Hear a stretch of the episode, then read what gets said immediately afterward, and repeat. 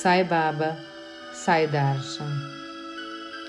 When you look a diamond in the dark, it doesn't shine. But when you shine a light in it, it becomes brilliant and reflects it. The light enhances its beauty and radiance. In the same way, you too are a diamond, a diamond which is in the darkness of untruth. When the light of truth shines upon you, you too shine and reflect the light, showing the beauty and the radiance of your divinity within you. Shine with Satyam Shivam Sundaram.